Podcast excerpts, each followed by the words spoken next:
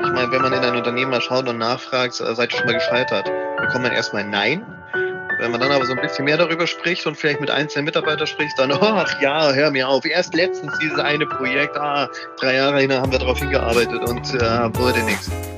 Moin, hallo und willkommen zurück zu The Fearless Culture Podcast, in dem es um all das geht, worüber wir viel nachdenken, was uns nachts nicht schlafen lässt, worüber wir aber viel zu wenig sprechen, weil wir uns davor fürchten. Hier nicht. Hier sprechen wir über das, wovor wir uns alle fürchten und Angst haben, damit wir uns davon befreien können. Im The Fearless Culture Podcast untersuchen wir, wie du eine Kultur erschaffst, in der mit Neugierde, Schaffensfreude, Kreativität, Spiel und Leichtigkeit Ziele erreicht und Leistungen garantiert werden. Wir schauen uns furchtlos die Schattenseiten an, die genau das verhindern und finden praxisorientierte Lösungswege. Heute habe ich im Podcast zu Gast Stefan Wickenhäuser. Stefan hat sich dem Thema Innovation, Transformation und Digitalisierung verschrieben und auf den Weg gemacht, Menschen zu unterstützen, die Neues erschaffen wollen, die Dinge anders machen wollen.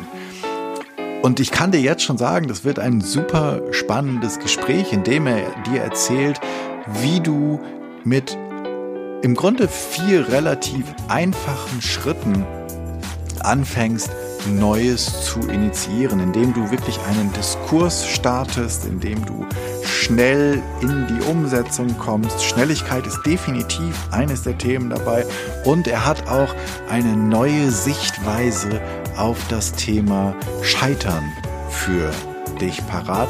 Ich finde, das, du darfst dich jetzt schon freuen auf ein super interessantes Gespräch, das gleich losgeht. Es geht um Zuhören, Verstehen und Lernen, damit Dinge neu und anders gemacht werden können. Jetzt aber genug gequatscht mit dem Vorgeplänkel.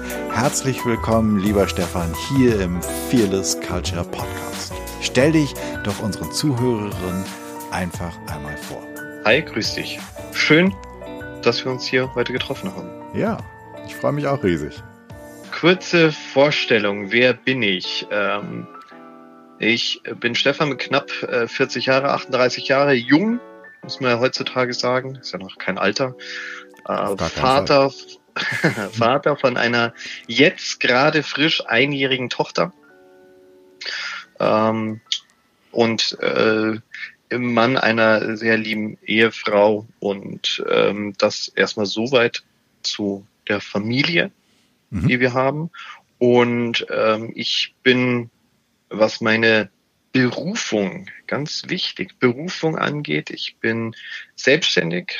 Das habe ich vor drei Jahren gemacht habe mich dazu entschlossen, weil ich mich immer sehr stark mit dem Thema Digitalisierung auseinandergesetzt habe. Und Digitalisierung ist ein sehr großes Thema und Spektrum und mich hat in der Vergangenheit äh, sehr oft gestört, dass gerade IT- und Technologieunternehmen Digitalisierung immer als Technologie betrachten. Mhm. Und Unternehmen sagen, hey, Digitalisierung, liebe Unternehmen, liebe Menschen da draußen, ihr müsst euch digitalisieren. Und äh, wenn ihr das tut, dann bitte mit unseren Services, Produkten und Leistungen. Und ich habe dort gesagt, das passt nicht. Digitalisierung ist weitaus mehr. Digitalisierung betrifft uns alle. Digitalisierung umgibt uns alle. Und Digitalisierung ist eigentlich schon ein kultureller Wandel, eine zeitliche Epoche, wie Mittelalter, Steinzeit etc. So ist es auch heute Digitalisierung. Ganz deiner Meinung, ja genau. Und das, das, das, darum wollte ich mich einfach mehr, darauf wollte ich mich mehr konzentrieren, mhm. wollte auch Zeit mit ähm, meiner Frau verbringen, nicht nur, nicht nur in der Arbeit sein und ähm, wusste auch, wir haben Familie weiter geplant gehabt und äh, haben einfach dann gesagt, okay, Selbstständigkeit, ich kann Menschen helfen, ich kann Menschen dazu befähigen, Digitalisierung so auch zu verstehen und habe mich hier auch auf das Thema Innovation sehr stark konzentriert, weil es sehr viel damit zusammenhängt, mhm. eine Veränderung einzuleiten. Und genau das macht mich aus. Also daher, ich konzentriere mich sehr stark auf meine Familie tatsächlich, auf, auf das Leben. Daher dieses Thema auch, es rutscht mir schon direkt in das nächste, was auch ein Bestandteil tatsächlich des, des Zeitalters Digitalisierung ist, diese wunderbare Wortzusammensetzung New Work, äh, beziehungsweise Work-Life-Balance. Ähm, das sehe ich nicht so. Ich sehe keine Work-Life-Balance, sondern für mich ist es eine Lebensbalance, eine Life-Balance. Mhm. Daher, ich, ich habe ein Leben, und dazu gehört auch mein, meine Arbeit, deswegen habe ich auch mit Absicht Berufung gesagt. Dazu gehört meine Familie, dazu gehört Reisen. Wir waren letztes Jahr mit einem kleinen Campervan drei Monate in Skandinavien unterwegs. Und ich habe auch während der Zeit gearbeitet. Ja, sehr cool, ja. Und sowas planen wir auch dieses Jahr wieder, jetzt keine drei Monate, aber so vier, vier, fünf Wochen ähm, werden wir dann äh, Frankreich und äh, in erster Linie die Bretagne unsicher machen. Sehr schön. Und genau das bin ich. Super. Ich freue mich riesig, dass wir hier sprechen können, weil du hast ein paar Sachen angesprochen. Also zum einen bin ich komplett ähm, auf deiner Seite. Ich glaube auch, dass Digitalisierung viel, viel mehr ist als ein bisschen IT, Technik und Tools. Ja. Und dass wir ganz viele Chancen uns durch die Finger rinnen lassen, durch die Lappen gehen, wenn wir da nicht hingucken, dass ganz viel Potenzial liegen bleibt. Deswegen ist es super klasse, dass du hier im, im Interview bist. Ähm, und beim Thema Work-Life-Balance, ich halte auch diese, das, das hört immer so als wenn es so zwei Gegenpole wäre, die man miteinander in Einklang bringen muss. Ich glaube, das genau. ist es halt nicht mehr. Es gibt ja auch dieses schöne Work-Life-Integration. Ich glaube, da geht es viel mehr drum. Also wie packe ich die beiden Sachen zusammen. Und gerade wie, wenn du, und ich, das darf ich für mich, glaube ich, auch sagen, der, der, die Tätigkeit zu einer Berufung geworden ist, dann geht's ja, dann, man schaltet ja nicht das Hirn ab wie eine Maschine. So, genau. und ähm, dann gehst du halt, dann siehst du halt abends auch um 22.30 Uhr auf irgendeinem Sender irgendwas, denkst du, wow, das ist ein spannender Aspekt, der passt doch genau in mein Thema. Und wenn die Maschine nicht an wäre, dann wird das halt durchrutschen. Deswegen, ähm, ganz große, ganz große Übereinstimmung in dem, was wir hier haben. Es ist eigentlich nicht das, das Ansinnen. Ich sage in einem meiner ersten Podcasts ja auch, dass ich mich gerne mal ein bisschen streiten will, weil ich glaube, dass Streiten und Konflikte ganz wichtig sind, dass wir das lernen, dass das zu einer positiven furchtlosen Kultur dazugehört, dass sozusagen mhm. die, die sachliche Auseinandersetzung etwas ist, was wir viel, viel furchtloser suchen müssen. Du hast jetzt blöderweise keine Angriffspunkte gebracht, zumindest für mich. Die kommen noch. Die, die kommen noch, die kommen noch. Großartig. Alles gut. Ja, super, super, super. Ähm, ich fange den Podcast gerne so an, dass ich sage, Fearless Culture, eine furchtlose Kultur. Wie sehe das für dich aus? Wäre so meine, meine erste Frage. Hast du eine Idee, wie für dich eine furchtlose Kultur aussehe?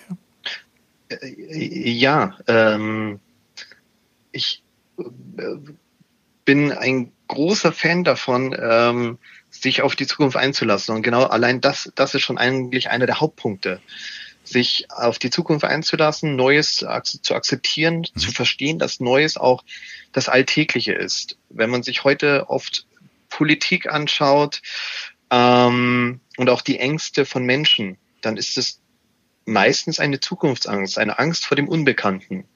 Weil wir gerade in, durch diese zeitliche Epoche, deswegen trifft es das eigentlich so, so wunderbar, durch diese zeitliche Epoche, in der wir gerade leben, die lässt sich nur sehr schwer mit, mit einem Blick in die Vergangenheit äh, interpretieren, beziehungsweise dann in die Zukunft zu interpretieren, weil das gab es einfach so noch nicht. Mhm.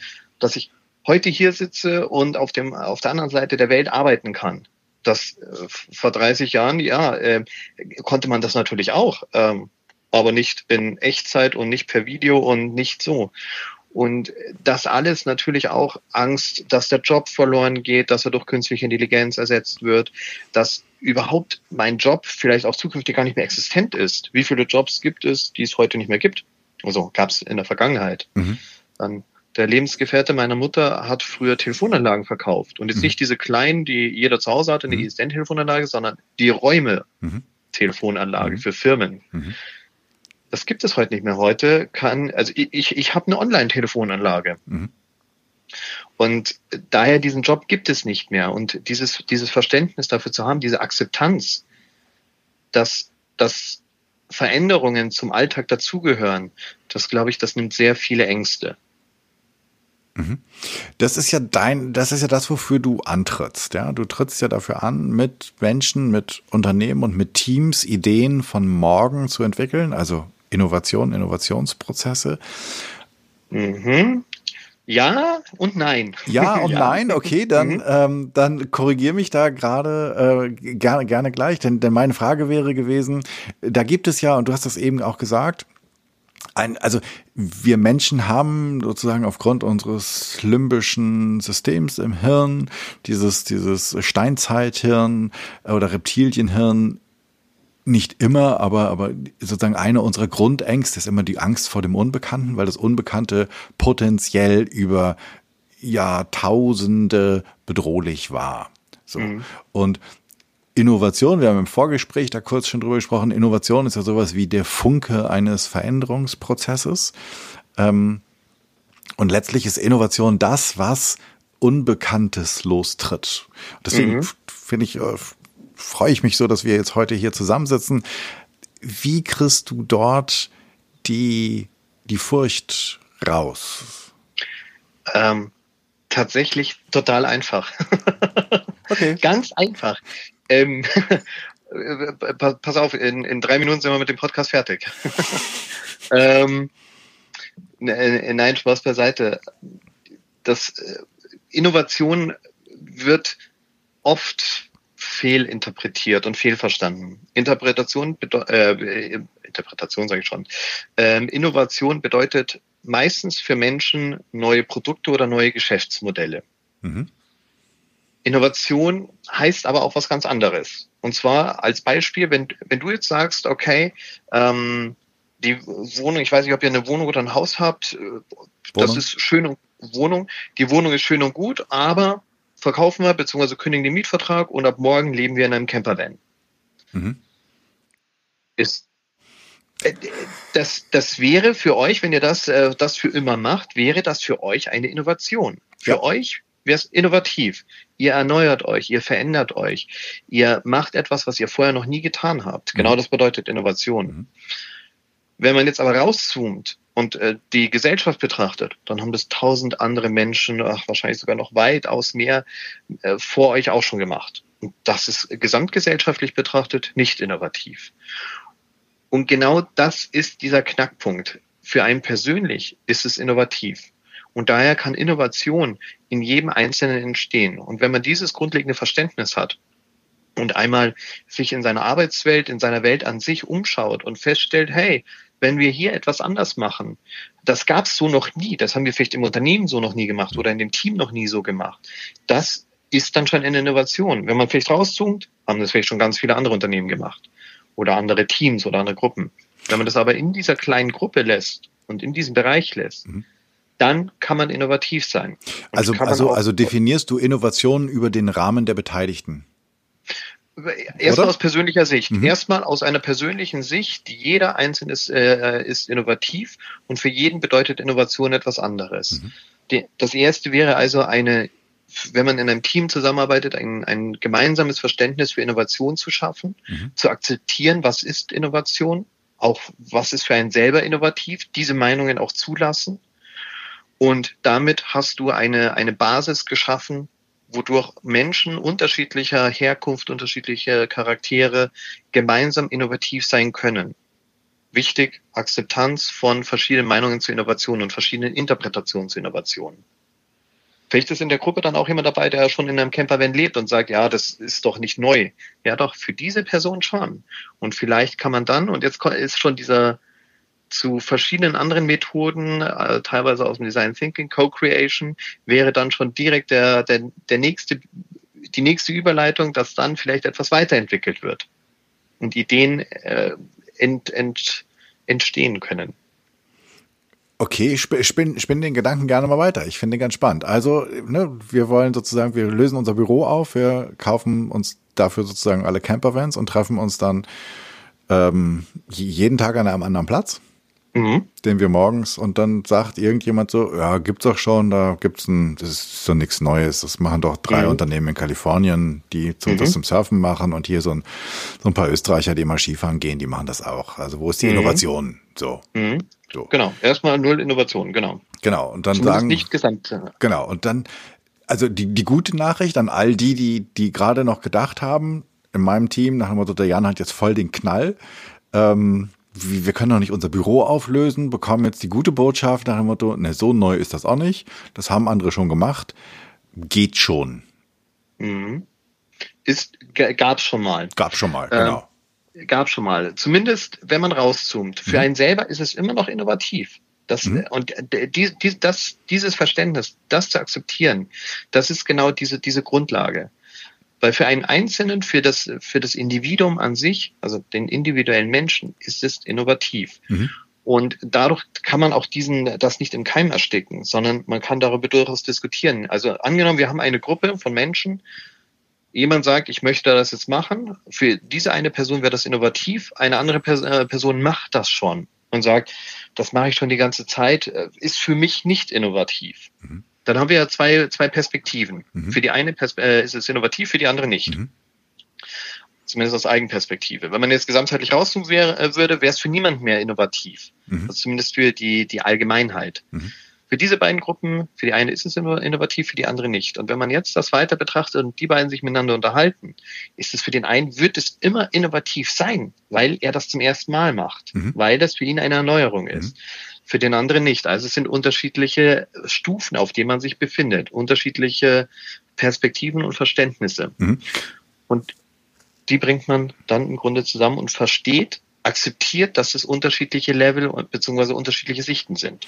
Okay, und wie mache ich das jetzt, dass ich, also ich sag, würde ich gerne machen, habe ich noch nie gemacht. Du sagst, pff, gibt's doch schon irgendwie ein paar Leute, die das machen. Jetzt haben wir aber noch sieben andere, die haben es auch noch nicht gemacht. Mhm. Und die haben nicht die Idee gehabt, sondern die muss ich jetzt mitnehmen. Die sind jetzt, jetzt Teil meines Innovationsprozesses und die mhm. sagen so, ey, weißt du eigentlich, wie kalt das werden kann in so einem mhm. scheiß Campervan?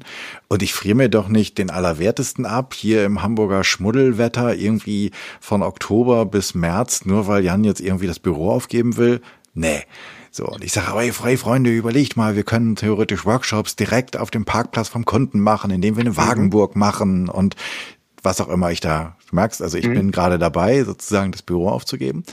Ähm, wie, wie, wie nehme ich die mit? Wie nehme ich denen jetzt die Furcht? Ich sage, okay, ihr kriegt eine Standheizung. Nee, also was, was, was wie, wie gehe ich jetzt damit um? Wie nehme ich denen, wie nehme ich denen die Angst vom, vom Neuen?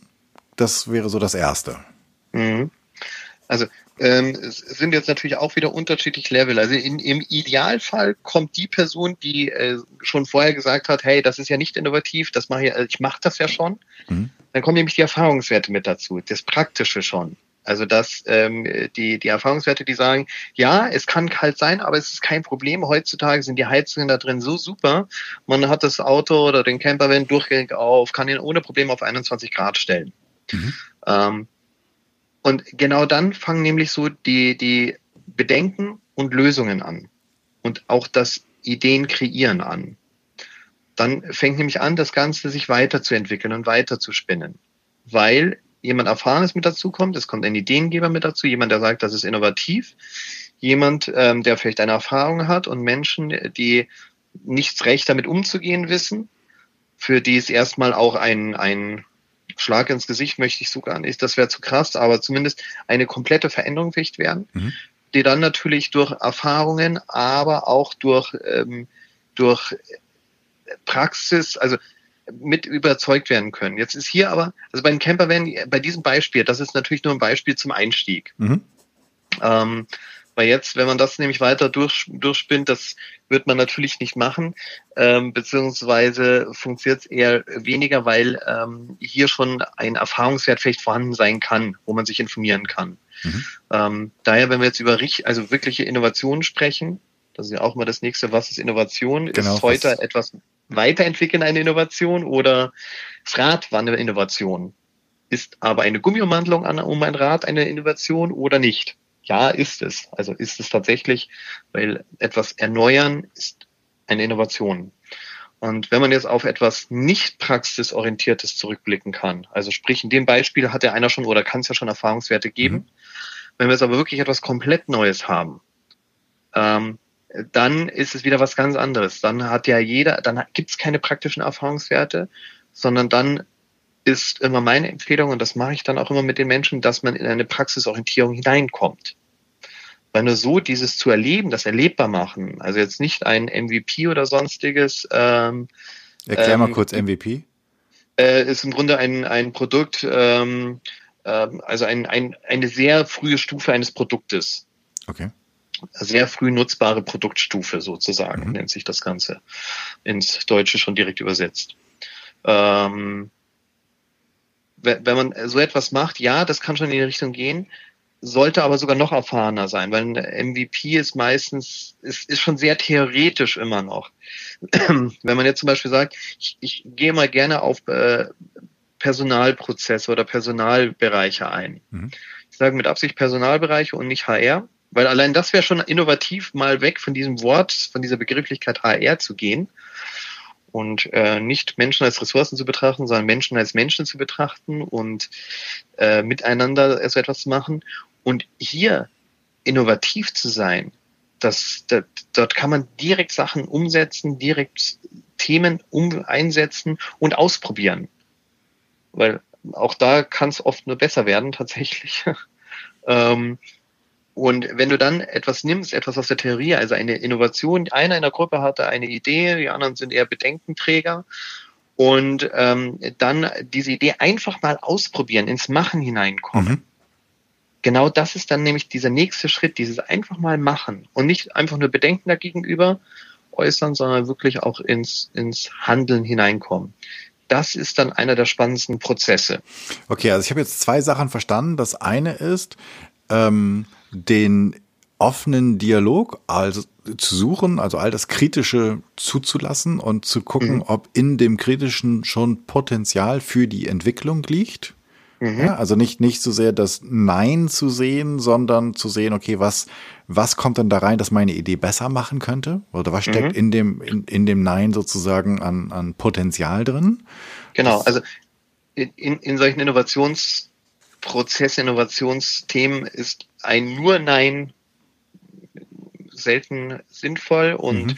gehört auch zu einer ordentlichen Diskussionskultur mit dazu, wenn man etwas verneint oder dagegen ist, äh, dass man vielleicht auch ein wenig eine Begründung mit hinzuliefert. Also eine Argumentation, warum man dagegen ist. Genau. Um und mit damit und dann halt auch so offen im Dialog zu sein, dass man sagen kann, also es ist ja von beiden sozusagen jetzt Offenheit. Ne? Also der eine, der sagt, das ist meine Idee und der andere sagt, finde ich aber nicht so gut, weil und dann muss der Ideengeber ja auch jetzt bereit sein, sich zu bewegen und zu sagen, hm, ist ein Argument, dann ähm, integriere ich das ganz einfach. Dann machen wir das ein bisschen so, wie du willst. Also nicht nur so, wie ich will, sondern ich mache meine Idee auf. Das ist so das Erste, dieser offene Dialog, wo aus einer Idee quasi ein Diskurs wird. Oder vielleicht ist das sozusagen schon einer der, der Tricks, wenn ich die richtig verstanden habe, aus der ja aus dem Vorschlagswesen, wo ja der Schlag drin ist, sozusagen einen Diskurs zu machen. Und ähm, das Zweite, was ich verstanden habe, dann Menschen so schnell wie möglich in eine Probe kommen zu lassen, um zu sagen, okay, es kann sein, dass nicht funktioniert, macht aber nichts. Wir probieren mal aus und gucken mal, was wir dabei lernen können. Geht es darum?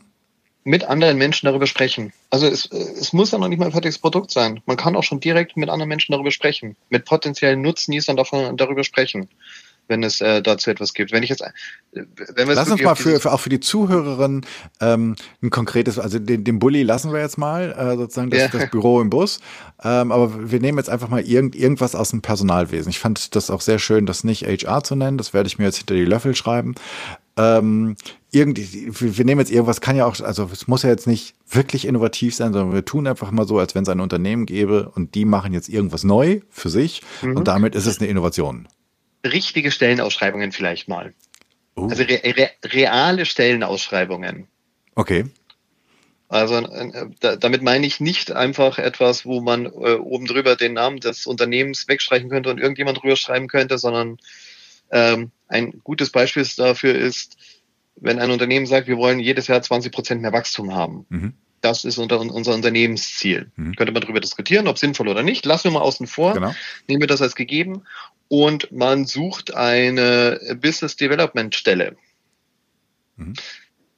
Dann ist der Job von dieser Business Development Stelle nicht, ja, mach mal irgendwas, sondern ganz konkret auf das Unternehmensziel dein Job ist es, hier diese 20 Prozent mehr Wachstum durchaus mit zu, äh, zu erbringen.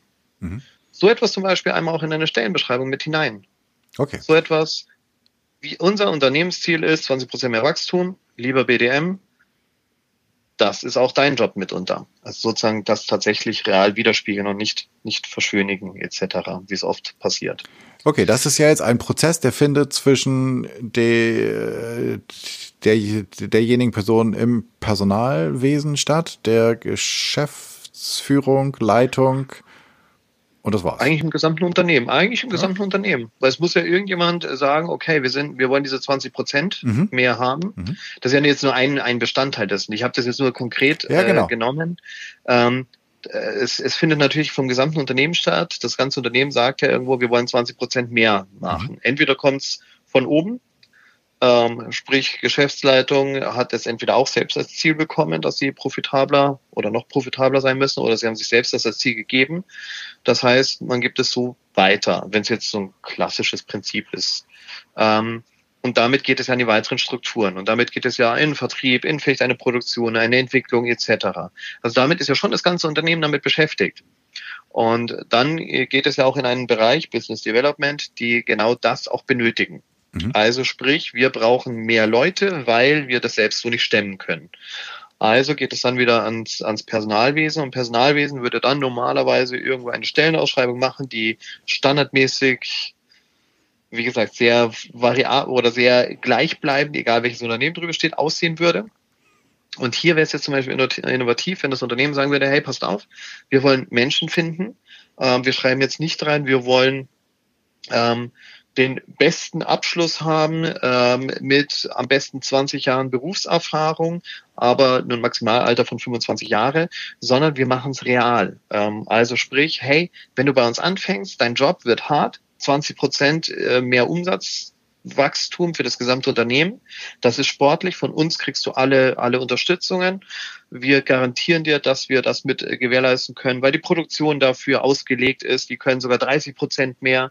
Ähm, wir suchen auch nicht denjenigen, der einfach nur den besten Abschluss hat, sondern am besten auch zu uns passt, weil das macht uns aus und das macht uns aus. Und dann, das kann eine Personalabteilung selbst alleine nicht bewerkstelligen. Mhm.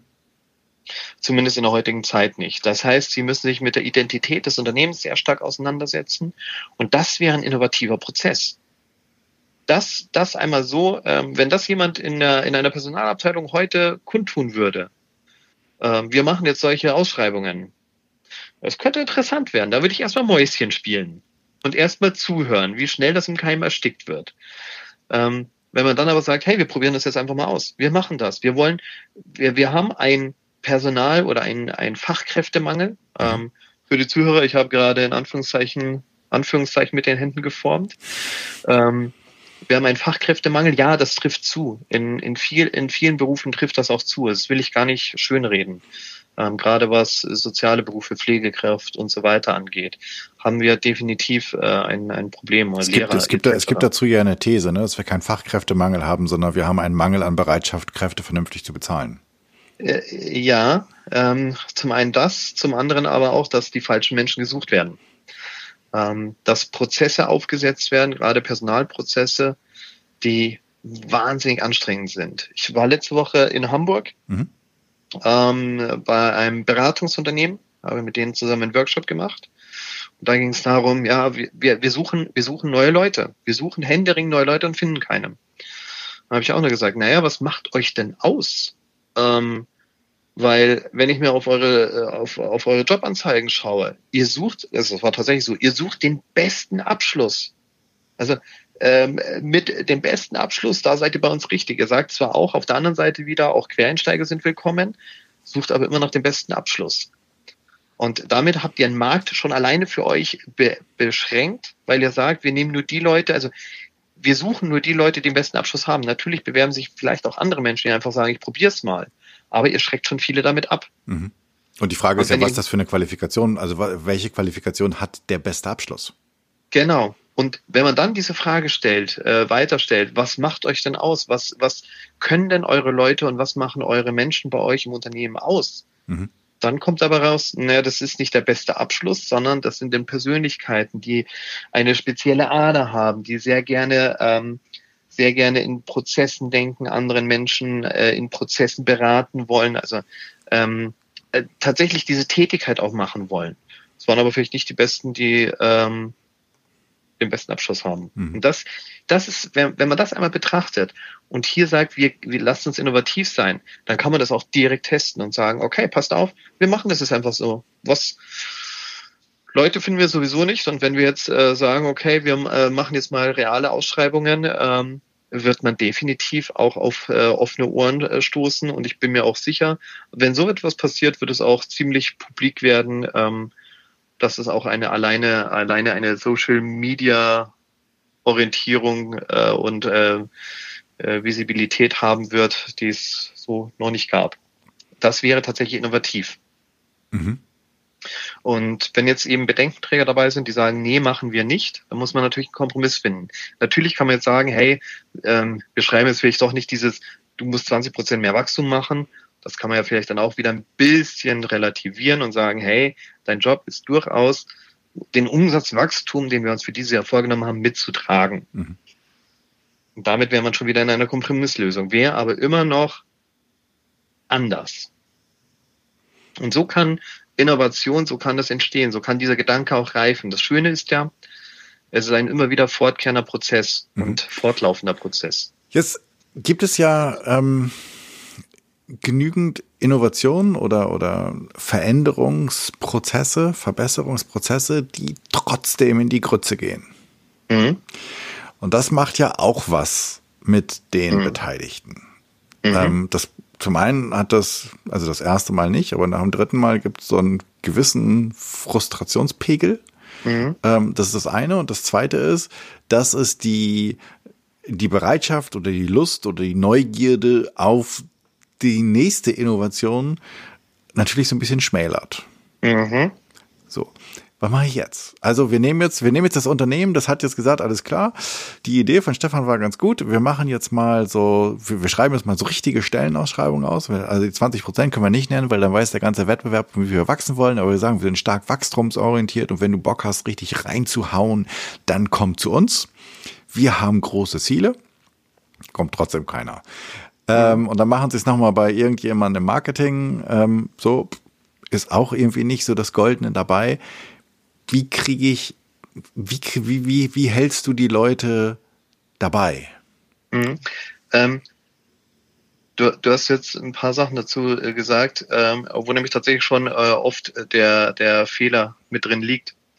Ähm, zum einen, ähm, wenn ich zu lange probiere, und nichts dabei passiert, dann habe ich schon den ersten Fehler gemacht. Ich habe nicht, ich habe nicht gefragt, ob es das ist, was Leute auch wollen, und ich habe nicht zugehört. Hm. Weil wenn ich etwas frage, muss ich auch zuhören. Sehr gut. Ähm, ist, auch, ist auch immer total spannend. Ähm, ich halte wenig von Kundenzufriedenheitsumfragen. Ich halte viel mehr von wirklich mit Menschen reden und auch zuhören. Ähm, das machen sehr wenige. Mhm. Und genau das ist ja auch. In, in dem Fall ist ja dann der, der Bewerber ist mein Kunde. Mhm der, der Mensch, der zu mir kommen will, ich möchte ja, dass, dass hier Menschen mich, mich mit unterstützen. Und wenn das so nicht funktioniert, wie ich es mir vorstelle, muss ich mit Menschen reden, die potenziell entweder vielleicht äh, nicht reagiert haben oder abgesagt haben. Ich muss also auch mal auf die Suche gehen und sagen, wen will ich denn haben? Und mit diesen Menschen sprechen und auch äh, sagen, hey, das wäre jetzt eine Stellenausschreibung. Interessiert dich das? Ja oder nein? Wenn nein, warum nicht? Ähm, und das sollte ich schnellstmöglich und früh machen, weil genau diese Frustration entsteht ja dann, wenn du ein riesengroßes Projekt aufsetzt, lange daran hinarbeitest, das Ganze, und das ist, das ist nämlich ein sehr deutsches Problem, diesen Perfektionismus einzubringen. Du willst dieses, diese, diese Stufe perfekt machen, das heißt auch eine Stellenausschreibung perfekt machen. Du entwickelst also sehr lange darauf hin und es kommt nichts dabei raus. Und dann ist die Frustration groß, weil du viel Arbeit schon reingesteckt hast und die ist verpufft. Mhm. Und daher dieses früh nachfragen, schnell. Wenn ich so etwas machen will, wenn ich mich heute dazu entschließe, ich möchte so eine Stellenausschreibung machen, mhm. dann mache ich die direkt, beziehungsweise überlege mir die ersten Themen und spreche diese ersten Themen, diese ersten Punkte, spreche ich schon mit potenziellen Kandidaten durch. Das heißt, um das konkret zu machen, ich mache die Stellenausschreibung und dann kommt irgendjemand und den spreche ich auch, mit dem spreche ich gleich über die neue, neue Stellenausschreibung? Ja. Ja, nimm vielleicht, ich schaue vielleicht erstmal ins Unternehmen und schaue, hey, wir hatten vielleicht gerade angefangen. Vielleicht mhm. hat gerade jemand im Unternehmen äh, am, wir haben heute den 15., vielleicht hat jemand zum 2.1. angefangen. Den nehme ich mir, hey, pass auf, ähm, das war damals die Stellenausschreibung, das wäre die heutige Stellenausschreibung, würdest du dich daraufhin bewerben? Würde dich das, äh, würde, wäre das für dich interessant? Okay, also super Punkt. Ähm, das heißt, Schnelligkeit im Handeln kommt noch dazu. Ja. ja. Hat das? Probieren. Hat das ist das in jedem Unternehmen möglich? Was, wie kriege ich, also jetzt, jetzt denken wir mal daran, ich bin jetzt keine, jetzt hätte ich gerade was ganz Fieses gesagt. Ich bin jetzt keine hippe IT-Bude, wollte ich gerade sagen. Das habe ich mir, das habe ich mir natürlich verkniffen und ich habe es gerade nicht gesagt. Aber ich bin jetzt kein super duper dynamisches, kleines, junges Unternehmen, sondern ich bin, bin eher so der Mittelständler. Mhm. So, ja, also, ähm, wir setzen auf Solidität. Ähm, mhm. Und ähm, wie die, diese Schnelligkeit brauche ich ja trotzdem. Ich finde das, also alles, was du sagst, ich mache hinter alles einen Haken, kann, kann ich alles unterschreiben. Wie kriege ich das gerade hier jetzt umgesetzt? Äh, das, das erste und äh, wichtigste ist eben dabei zu verstehen, dass ähm, diese, diese, diese Schnelligkeit, also dass dieses Erfragen, bevor ich ein großes Projekt aufsetze, dass, dass ich eben, bevor ich irgendwo meine Zeit verpuffe, zu akzeptieren, dass ich scheitern werde, dass das mhm. mit dazugehören wird. Mhm. Das ist, und ich meine, wenn man in ein Unternehmen mal schaut und nachfragt, seid ihr schon mal gescheitert, bekommt man erstmal Nein. Mhm. Wenn man dann aber so ein bisschen mehr darüber spricht und vielleicht mit einzelnen Mitarbeitern spricht, dann, ach ja, hör mir auf, erst letztens dieses eine Projekt, ah, drei Jahre hin haben wir darauf hingearbeitet und äh, wurde nichts. Ja, genau. Ähm, Scheitern gehört mit dazu. Das zu akzeptieren und von vornherein zu wissen, hey, wir können scheitern. Ähm, das gehört mit dazu, aber lasst es uns so wenig wie möglich groß scheitern, sondern im schnellen Scheitern. Und genau das, das ist eben dieses, dieses Verständnis zu haben, Fortschritt, Fortschritt statt Perfektion.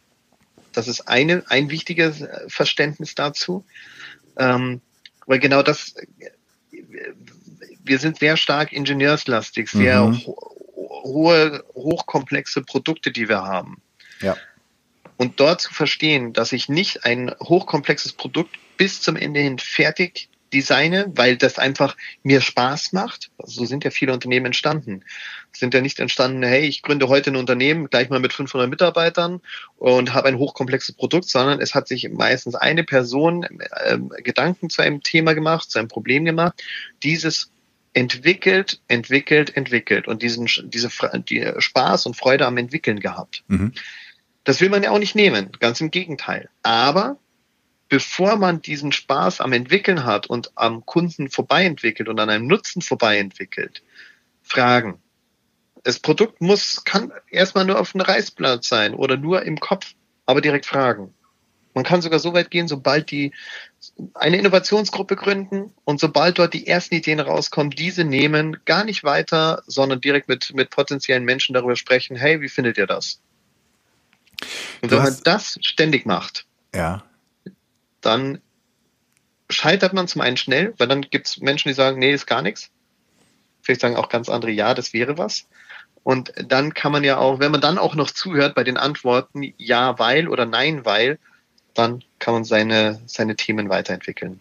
Ich finde das äh, ein super spannender Aspekt, den du da noch ins Feld führst, nämlich das Scheitern, das Fehler machen und das ist ja so mein eines meiner meiner meiner Herzensanliegen, dass wir Fehler neu definieren, dass wir aufhören sozusagen mhm. ewig den Makel und das Manko ähm, schwer als Kette um unseren Hals zu tragen, sondern einfach zu sagen, hey, das ist ein Schritt auf dem Weg zum Erfolg. Mhm. Ähm, und der gehört dazu. Das geht nicht mhm. anders. Und das, was du gerade beschreibst, das erlebe ich sozusagen auch Tag aus, Tag ein, dass Menschen sagen, nee, nee, nee, Fehler, bei uns machen wir keine Fehler. Und ich kenne auch immer wieder Unternehmen, die von Null Fehlertoleranz sprechen. Mhm. Die natürlich auch Innovation und Neuerungen damit komplett tot machen. Mhm. Ähm, weil wenn ich, wenn ich nichts anders mache, also wenn, wenn Fehler so ein so eine, eine Schande sind, was sie dann ja sind, was, ja, dann mhm. werde ich ja sozusagen jeden Fehler versuchen zu verstecken und dann werde ich mich so sehr an die Sicherheit haften, dass ich möglichst keinen Fehler mache und damit mache ich alles so, wie meine Vorfahren es schon gemacht haben. Mhm. Hast du, und ich finde das sehr schön, dass du sagst, das schnell zu machen und das ähm, mit den Leuten halt auch über das Scheitern zu sprechen. Hast du, hast du da auch eine Herangehensweise, ein Tipp für die Zuhörerinnen und Zuhörer, mhm. wie sie aus den Fehlern sozusagen ein schönes, schnelles Scheitern machen können? Mhm. Ähm, zuhören. Also äh, das ist, das ist tatsächlich dieses Zuhören, Verstehen und daraus lernen. Das ist ja genau das. Ähm, das zu, ich, ich nehme nochmal den, den, der, die Beratungsfirma letzt, von letzter Woche. Ähm, ich hatte dort einen Workshop. Wir haben ein, äh, jeweils mit zwei Gruppen ein Startup gegründet. Die ein, eine Gruppe hat ein Startup gegründet und die andere Gruppe waren die Kunden. Mhm. Ähm, beide hatten sich, beziehungsweise das Startup hat sich kurz Gedanken gemacht, äh, was ist unsere Branche, was ist unser Produkt, hat es den Kunden vorgestellt und dann haben beide unabhängig voneinander überlegt, was brauchen sie, was wollen sie machen. Die eine aus Anbietersicht als Startup und die anderen aus Nutznießersicht mhm. als, als Benutzer. Mhm. Ähm, bei der einen Gruppe kam eine, eine Plattform heraus, ein, ein Produkt heraus, wo die potenziellen Kunden gesagt haben, brauchen wir nicht. Für uns uninteressant, brauchen wir nicht. Ich habe lange mit dieser Gruppe gearbeitet dann und wir haben überall überlegt, ja, bei, äh, wenn das so ist, wenn das so ist, nee, brauchen wir nicht. Ist nutzlos für uns. Und mhm. das, den einen war es zu teuer, die anderen haben gesagt, machen wir selber, die anderen haben gesagt, ähm, nee, das interessiert mich nicht, muss sich jemand anderes drum kümmern. Und äh, dann ging es in die Präsentationsrunde. Dann hat das Startup dem Kunden das vorgestellt und danach kam eine Fragen- und Diskussionsrunde. Und das war tatsächlich ein Grillen. Ähm, und danach hat auch die, das Startup, die Gruppe, also die Menschen aus, der, aus dem Startup gesagt, ah, das ist ja hier totales Bashing jetzt gewesen. Das war ja jetzt ganz, das machen wir jetzt bei den anderen auch. Habe ich auch nur gemeint, nee, stopp. Also erstens gerade nicht zugehört. Der Kunde wollte euer Produkt nicht haben. Ihr seid gerade gescheitert. Das war jetzt ein Scheitern. Und genau das ist das. Ähm, neun von zehn Startups scheitern. Überlegen die ersten Phasen nicht. Und das ist, das ist, wenn man das einmal verinnerlicht und versteht, ein Startup ist nichts anderes als eine Innovation meistens. Mhm etwas Neues. Und wenn man das dann versteht und einmal äh, berücksichtigt und damit auch versteht, dass es mit dazugehört und aber auch, dass ich dann zuhöre, frage, zuhöre, verstehe, das ist ganz wichtig. Und dann daraus meine Schlüsse ziehe und daraus lerne, was ist passiert, warum ist das passiert, dann kann ich das, was passiert ist, entweder weiterentwickeln, ähm, wenn, wenn das sinnvoll ist, beenden und komplett sagen, das hat nicht funktioniert. Das ist, ja, dann ist es so, akzeptieren. Ähm, und wenn ich es weiterentwickle, dann direkt auch wieder nachfragen und eben verstehen, dass, dass man vielleicht eben Fehler gemacht hat, dass es vielleicht, vielleicht äh, hat man ein Produkt rausgebracht, was grün war und wäre es gelb gewesen, wäre es viel besser gewesen, mhm. weil es einfach toller ist. Und genau das, wenn man das macht und das schnellstmöglich und frühestmöglich macht, dann ist die Wahrscheinlichkeit, dass es auch ein Erfolg wird, dass es sinnvoll ist, was man dort tut und nicht scheitert, beziehungsweise nicht groß scheitert, dass es mit dazugehört. Also diese Akzeptanz, Scheitern nicht als Scheitern zu sehen, sondern als wichtigen Teilprozess mhm, genau. äh, zu verstehen, zu akzeptieren und das zu äh, auch somit zu einzubringen. Ähm, das ist, glaube ich, einer der wichtigsten Punkte. Jetzt wäre es ja für, für, das, für dieses äh, Startup in deinem Test oder für allgemein für Startup wäre es ja, und das, das erfordert natürlich eine komplett neue Kultur, innovativ deutlich schneller und effizienter. Sie, man wird den Kunden dazuholen. Man wird sagen, lieber Kunde, wir überlegen gerade, wir würden gerne unsere Produkte verbessern. Ähm, und natürlich würdest du dir wünschen, es gäbe sie umsonst. Umsonst wird sie auch weiterhin nicht geben. Aber hast du nicht Lust, dass du mit dabei bist, wenn wir das Produkt entwickeln? Und dafür gibt es dann irgendeinen Benefit, weil du sozusagen mitentwickelt ja. hast. Ähm, ja das, und damit sind wir natürlich, da haben wir sozusagen den, ein bisschen den Bogen geschlagen, weil damit sind wir bei einem kulturellen Wandel unseres unseres wirtschaftlichen und unternehmerischen Denkens, dass ich mhm. jemanden, an den ich etwas verkaufen will, mit in den Prozess der Entstehung des Produktes mit einbinde. Mhm. Und ja, jetzt werden einige sagen, ganz schön die Hose runterlassen, weil da muss ich ihm ja zeigen, was ich alles weiß und was er nicht weiß. Oder was mhm. ich nicht weiß. Mhm. Ja, und das, das, gehört mit dazu. Ach, wunderbar. Vertrauen. Das ist Vertrauen, Transparenz, ähm, und vielleicht jetzt auch etwas nachhaltig produzieren und entwickeln, was auch andere Menschen wirklich brauchen. Mhm. Und also da gehört jetzt auch sehr viel Authentizität mit dazu ähm, und ein, ein zukünftiges Denken. Also zukünftig meine ich jetzt auch nachhaltig. Ähm, ich möchte jetzt keine, keine ökologische Debatte an, an, anführen, sollte man oder muss man auch mit unter betrachten. Mhm. Also ähm, Nachhaltigkeit, es gibt ja viele Ebenen von Nachhaltigkeit. Ja. Ähm, und eine ist die ökologische, aber auch es gibt auch eine wirtschaftliche Nachhaltigkeit, indem ich halt ja. nicht kurz, sondern langfristig denke oder genau denken, das denken würde. Genau das. Und wenn ich, wenn ich etwas entwickle, egal ob es jetzt für einen Kunden ist oder ähm, ich finde es auch spannend, wenn man über interne Prozesse mit Kunden spricht. Mhm. Weil auch das, wenn ich jetzt ein Unternehmen habe, ähm, ist eigentlich ein Unternehmen hat kundenorientiert zu sein. Und das eigentlich nehme ich auch direkt wieder raus. Mhm. Ein Unternehmen hat Kunden. Mhm. Und damit gehört jeder Prozess, jeder Gedanke in einem Unternehmen gilt eigentlich dem Kunden. Jetzt ist es eigentlich mit Absicht drin, weil es kann natürlich nicht immer funktionieren. Sollte man aber im Hinterkopf behalten und damit auch mit dem Kunden darüber sprechen. Und ich mache zum Beispiel viel Workshops auch nur mit den Kunden meiner Kunden, aus der wir dann ähm, den Kunden, also mein, den, den mhm. eigentlichen Kunden von mir betrachten. Mhm. Teilweise aber auch das Geschäftsmodell vom Kunden, des Kunden betrachten, um daraufhin wieder Rückschlüsse zu führen, was braucht er dann beim Kunden.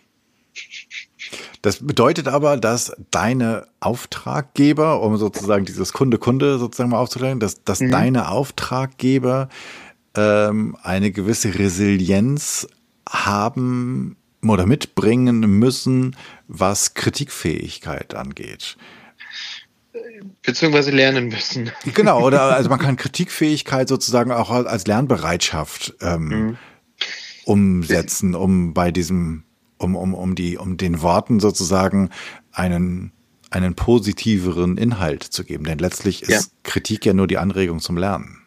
Genau, genau das ist es. Und das ist ja, das ist auch der häufigste Punkt, warum, mm, warum Unternehmen ihre Kunden selten in einem Dialog fragen. Also wirklich offen fragen und äh, sagen, hey, was lief gut, was lief schlecht, lass uns doch mal zusammensetzen und schauen, wie, wie war denn unsere Zusammenarbeit, wie ist denn unsere Zusammenarbeit? Mhm. Weil das, was man dort mitbekommt und äh, erstens muss man auf beiden Seiten, da gehören es beide Seiten dazu, zu verstehen, dass es hier nicht um irgendwelche Einkaufskonditionsverhandlungen oder sonstiges mhm. geht, sondern um wirkliches Interesse daran. Mhm.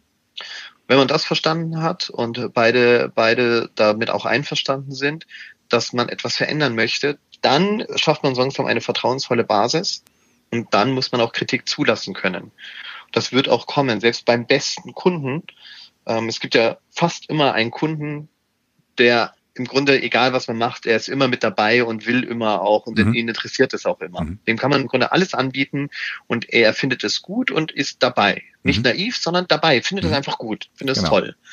Und ähm, wenn man diesen natürlich fragt, dann ist es natürlich erstmal eine, die beste Ebene, also die, die interessanteste, nee, die einfachste Ebene.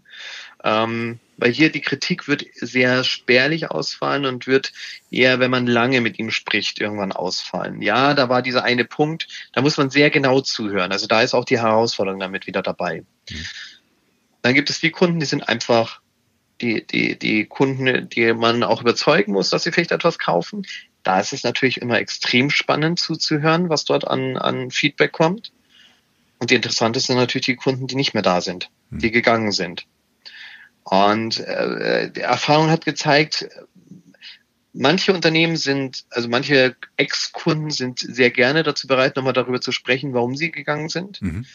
Ähm, weil viele das einfach auch sagen möchten. Wenn sie natürlich in einem grandiosen Knall äh, sich äh, äh, das Ganze beendet wurde, dann kann es manchmal auch schmutzige Wäsche waschen. Also da gehört sehr viel ähm, Professionalität dann auch von den Seiten wieder mit dazu.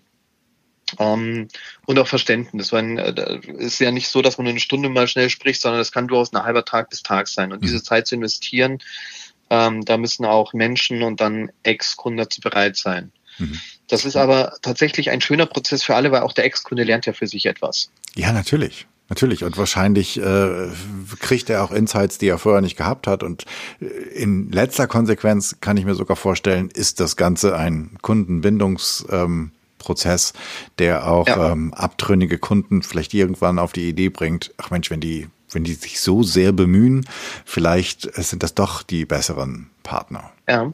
ja damit hätten wir schon eine Innovation geschaffen. Sprecht mit euren Kunden und hört zu. ja, wir haben äh, eine ganze Menge Innovationen und Innovationsmöglichkeiten bereits ja. äh, hier erörtert. Und deswegen ist mein Gedanke, du hast jetzt echt uns mir und den ZuhörerInnen extrem viel Input gegeben, sei es sozusagen, dass man aus, äh, im, im Diskurs und immer offen in der Kommunikation ist, dass Kritik sozusagen die Möglichkeit zu lernen es Lerninhalte hat, dass es darum geht, schnell zu testen. Prototypisierung ist, glaube ich, so ein bisschen das äh, Spezialwort dahinter, dass es um Schnelligkeit geht, also dass man die Prozesse nicht nach deutscher Ingenieurskunst erstmal zehn Jahre lang perfektioniert, sondern dass man vorwärts kommt und dass man das Scheitern ummünzt. Und jetzt gerade eben noch, fand ich auch eine super schöne Idee, dass man sich traut, seine besten Kunden mit ins Boot zu holen, um an den eigenen Angeboten, den eigenen Produkten weiterzuarbeiten, sie weiter zu entwickeln. Fantastisch. Ja. Ähm, ich glaube, damit haben wir ein, zumindest einen Einstieg geschaffen, so dass alle da draußen sich mal überlegen können, in welchem Bereich würde es sich lohnen, Innovation zu starten. Es gibt jetzt so ein ganz billigen Vier-Punkte-Plan hier, den, den, du, den du jetzt hier gerade aufgezeichnet hast, den ich fantastisch finde, weil es ist wirklich hands-on. Wir können jetzt loslegen. Ja. Ähm, deswegen sage ich für alle, die, die zuhören da draußen, tausend Dank, Stefan. Das ist großes Kino, ähm, ganz toll. Und Sehr gerne. Wenn du jetzt nicht sagst, da muss was ergänzt werden, würde ich dir gerne so zwei, drei, ich habe so zwei, drei Abschlussfragen, um das Ganze rund zu machen? Also äh, eine Mini-Anmerkung und Ergänzung. Mhm. Ähm, Gerne. Einfach als Empfehlung ins Machen hineinkommen. Ähm, nicht sich verkünsteln mit irgendwelchen Methoden, ähm, in Klammern agile Methoden oder Kreativmethoden etc. Nicht, nicht verkünsteln, ähm, sondern ins Machen reinkommen und das für sich nutzen, äh, was sinnvoll ist. Also auf den Bauch auch hören. Ah, okay. Logischer Menschenverstand und Bauchgefühl und machen. Sehr gut. Mach, machen ist sowieso immer gut. Ja. Ähm, meine allererste Frage ist, wo findet die Zuhörerin, der Zuhörer dich? Wie, wie kommen wir mit dir in Kontakt, wenn jemand da draußen jetzt denkt, so wow, das, das passt irgendwie und wir haben ein paar Sachen, die müssen wir ganz dringend verändern, die wollen wir eigentlich schon lange verändern. Ähm, und meine Empfehlung wäre ganz dringend, ruf den Stefan an, also oder trete in Kontakt. Wie trete ich mit dir in Kontakt? Ich bin extremst auf sozialen Netzwerken, ähm, LinkedIn, Twitter, Xing. Ähm, unter Twitter findet man mich unter meinem Hashtag, also auch unter äh, LinkedIn, LinkedIn und Twitter unter Veränderung starten. Ähm, alles zusammengeschrieben und mit AE natürlich, mit Umlaut. Kommt alles in die Show Notes, auf jeden Fall, super. Ge genau, über meine Webseite newbusiness-manufaktur.de, über meinen Blog, über, ähm, der hieß witzigerweise früher Philosophy of Digital Business, mhm. weil ich eben aus dieser Digitalisierungszeitalter auch mehr verstärkt rausgekommen bin. Ich habe ihn inzwischen auf, ausgeweitet auf philosophie-of-live.com Ha, komm, glaube ich. Komm, mhm. ja, ist komm. Ähm, ja, komm. ähm, der alte geht auch noch. Also da, ich schreibe sehr viel über unterschiedlichste Themen des, des Lebens, auch über, wie kann man kreativ mit Kindern sein tatsächlich. Mhm. Wurde, ich, wurde ich erst gestern witzigerweise darauf angesprochen. Spielen, lernen heißt der Beitrag, ähm, wie man kreativ wird und ähm, da man einfach auf Ideen auch kommt. Ähm, und also ganz viele andere Punkte. Also daher sehr viele Plattformen, auf denen man mich erreichen kann.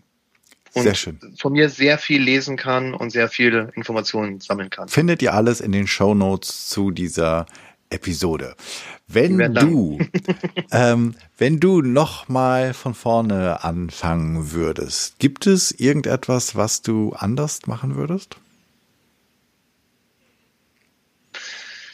Ähm, Von vorne, was von vorne? Den Podcast oder mein nee, nee, Leben? Nee. Dein, dein, dein, dein, dein Businessleben, dein, dein Weg. Ähm, ich habe tatsächlich die Erfahrung machen dürfen, dass ich ähm, sehr stark mein Netzwerk, dass sich mein Netzwerk verändert hat. Ähm, dass, dass diese Erkenntnis hätte ich gerne selbst ein bisschen früher gehabt. Also ich hatte das sowieso sehr schnell erfahren, hätte ich aber sehr gerne früher gehabt. Ansonsten würde ich alles genauso machen. Ich hatte letztes Jahr auch ein Projekt, was gescheitert ist. Mhm. Dazu gibt es auch einen wunderbaren Beitrag, grandios scheitern. Mhm. Ähm, auch den würde ich sehr gerne dann so nochmal machen. Nicht alles in diesem Projekt so, aber tatsächlich, ich selber habe aus diesem grandios Scheitern wahnsinnig viel gelernt und würde ich genauso gerne nochmal machen. Das klingt einigermaßen anstrengend, wenn man das liest. Deswegen würde ich mir für dich vielleicht wünschen, dass es an der einen oder anderen Stelle weniger anstrengend wäre. Nicht ganz so anstrengend, ja. auf jeden Fall. Aber auf jeden Fall, diese Erfahrung war schon sehr viel wert. Okay.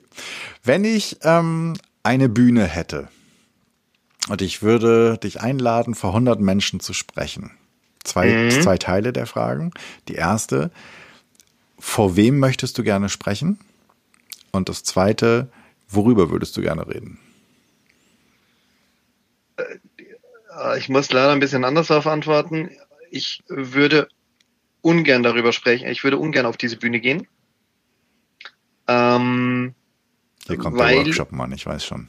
Äh, tatsächlich ja. Ich, äh, mein Ziel ist es, Menschen zu befähigen, dass sie selbst etwas machen können. Ähm, ich wurde gestern, ich, ich wurde gestern tatsächlich äh, zitiert, das fand ich sehr schön, ähm, weil ich äh, jemanden scheinbar mit, mit dieser Aussage sehr berührt habe, und zwar mit einem Satz, äh, ich möchte die Welt verändern, möchte aber selbst nicht in den Geschichtsbüchern stehen. Mhm. Das heißt, ich will andere Menschen dazu befähigen, dass sie das können, und daher würde ich auch ungern auf einer Bühne stehen. Ich mache das sehr, sehr selten. Wenn ich auf einer Bühne stehen sollte, ähm, so fünf bis zehn Minuten ist okay. Bei äh, vielen Leuten dann äh, spreche ich gerne über kurzen Impuls, über Veränderung, über ein Beispiel aller äh, denkt radikal und denkt euch zum Beispiel ähm, eine, eine Großstadt komplett autofrei. Was heißt das? Was heißt das, wenn ich verschiedene Perspektiven dazu einnehmen muss, weil ich ja dann als erstes die Rufe habe, oh, Verödung der Innenstädte, ja, nee, eigentlich nicht. Ähm, wie könnte sowas aussehen? Mhm. Wie könnte das aus allen Perspektiven Anwohnern, ähm, körperlich eingeschränkte Menschen, äh, Ärzte, äh, Lieferverkehr und, und, und, wie könnte das aus diesen ganzen Perspektiven aussehen? Und ganz kurz diese Perspektiven einnehmen und darauf betrachten, was heißt es dann für die Gesellschaft? Und dann kommt man nämlich auch automatisch auf neue Innovationen, weil man muss, man mhm. muss etwas verändern. Und vor wem würde ich darauf äh, dazu gerne sprechen? Äh, wer, wer dort sitzt, äh, tatsächlich, ähm, ich möchte jeden Menschen, ich glaube, dass jeder Mensch innovativ ist. Ich glaube, dass jeder Mensch kreativ ist und in jedem, jeder Mensch auch etwas verändern kann. Mhm. Und damit kann auch gerne jeder im Publikum sitzen. Okay, super. Welches Buch sollten wir unbedingt lesen? Was wäre dein Buchtipp, wenn du, wenn du zwei hast, ist es auch okay. Ähm, Puh, ähm, äh, ich, ich muss gestehen, ich ähm, lese sehr viele Fachbücher. Ich könnte jetzt über das Digital Innovation Playbook, ähm, das fand ich extrem gut.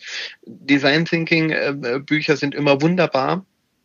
Ähm, okay, ne, ne, ne, nehmen wir die zwei. Hast du, hast du da zwei Beispiele, die wir nehmen können, um ins Thema einzusteigen? Oder wo es äh, besonders gut ist?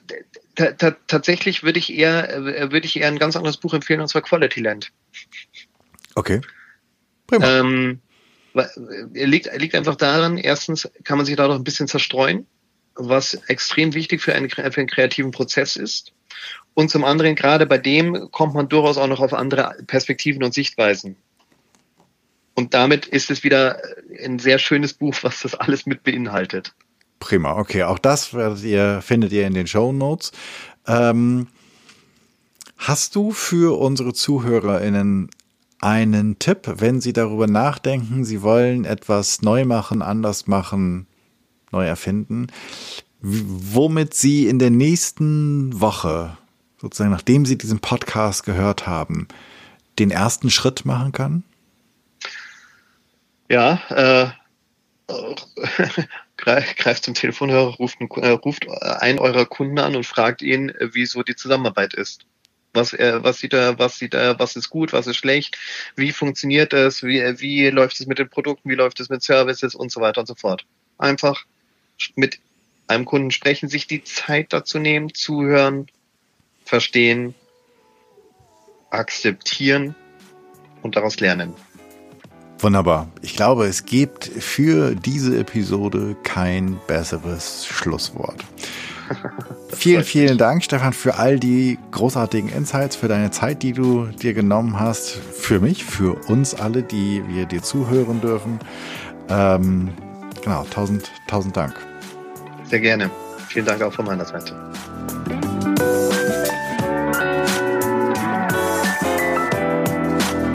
Wow, was für ein super spannendes Gespräch mit Stefan zum Thema Innovation. Ich danke dir fürs Zuhören. Ich hoffe, es hat dir gefallen, es hat dich neugierig gemacht und dich vielleicht inspiriert, einmal darüber nachzudenken, wo du Innovationen in deinem Team, in deinem Unternehmen starten kannst und wie du eine furchtlosere Kultur erschaffen kann. Ich freue mich über dein Feedback und über deine Ideen. Ich freue mich über deine Kritik, weil ich weiß jetzt, dass ich daraus lernen kann.